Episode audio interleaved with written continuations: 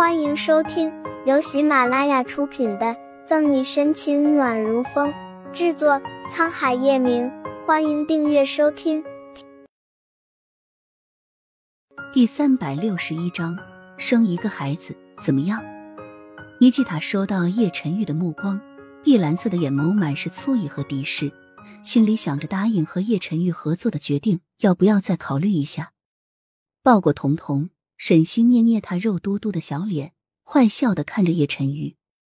不用竞争，彤彤喜欢的话，漂亮叔叔就送你了。哼，妈妈说，君子不受嗟来之食，彤彤不要漂亮阿姨送。等彤彤长大了，漂亮叔叔一定会喜欢上彤彤的。彤彤傲娇的昂着下巴。作为俄尔斯王族的小姐，彤彤接受到的教育便是自己喜欢的东西，自己去争取。彤彤，怎么和阿姨说话的？忘记妈妈如何教你的了吗？简卓如故作生气的板着脸呵斥彤彤，但脸上的笑意和疼爱出卖了他。担心沈西休息不好，尼基塔夫妇没有待多久就走了。离开的时候，彤彤一步三回头，恋恋不舍的样子让沈西笑弯了秀眉。哀叶陈玉，没想到你连四岁的小姑娘都不放过，简直就是衣冠禽兽。乔宇送尼基塔一家离开，病房只剩下沈西和叶晨玉两个人。沈西杵了杵叶晨玉的肩膀，调笑揶揄道：“把切好的苹果插上牙签，第一块放在沈西嘴边。叶晨玉如手工寸寸雕刻而成的俊脸冷峻淡漠，好似没有听出沈西调侃的意味。我也很苦恼。咬过苹果，沈西咔嚓咔嚓嚼着，翻了个白眼：“你的脸。”怕是掉家里忘记揣出来了。叶晨玉还没有怼回去，放在沈西枕头边的手机就收到了一条短信。叶晨玉手里端着盘子，沈西下意识的帮他拿起，解锁点开，念了出来：“叶总，尼基塔先生答应按照我们的条约合作，明早在集团签约。”发信人是乔瑜，把嘴里的苹果噎下去。沈西蹙眉不解。尼基塔先生答应合作，什么合作？听沈西念完，叶晨玉微微挑眉，很是清楚尼基塔为什么会突然改变主意。薄唇微勾，叶晨玉在给沈西插块苹果，把叶氏集团和夫斯达合作的项目和他简单的说了下。沈西了然的点点头，眼里带着狐狸般的笑。我所以意思就是，尼基塔先生答应与叶氏集团合作，投资引入合作流。是因为我救了彤彤。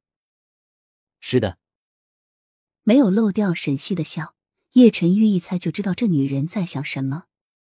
虽然叶晨玉已经有办法让尼基塔答应合作，但付出的代价相对要高很多。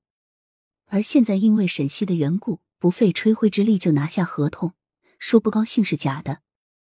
最重要的是，别人把他和沈西看作一个整体的这个想法，让叶晨玉莫名的有一丝小喜悦。那请问叶总，我帮了你这么大的忙，有没有想好怎么感谢我呀？沈西嘚瑟的翘着腿，傲娇的像个小公举，用纸巾擦擦手。叶晨玉唇角掠起一抹狡黠的弧度，只突然轻身一推，下一刻将沈西压在床上，轻挑起他的下巴。你想要怎么谢啊？嗯，字音调上扬，洋溢着脾胃。纵然是白天。窗外昏暗的光在叶晨玉棱角分明的俊脸上打下阴影，越发的显得他眉眼深邃锐利，桀骜不羁。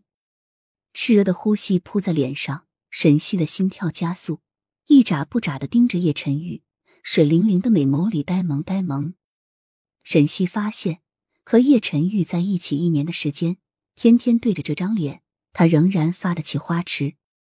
好闻的男性荷尔蒙味道。让沈西晃荡的腿软了下来，抚上沈西的脸，用略带薄茧的指腹轻轻摩挲她娇嫩的唇瓣。叶晨玉阴哑着声音：“不如我们如了奶奶的愿，生一个孩子怎么样？”“好啊。”眼睛眨也不眨，脑袋没有经过考虑，沈西想也不想的说道，眉梢的笑意更深。叶晨玉俯身附上沈西的唇。本集结束了，不要走开，精彩马上回来。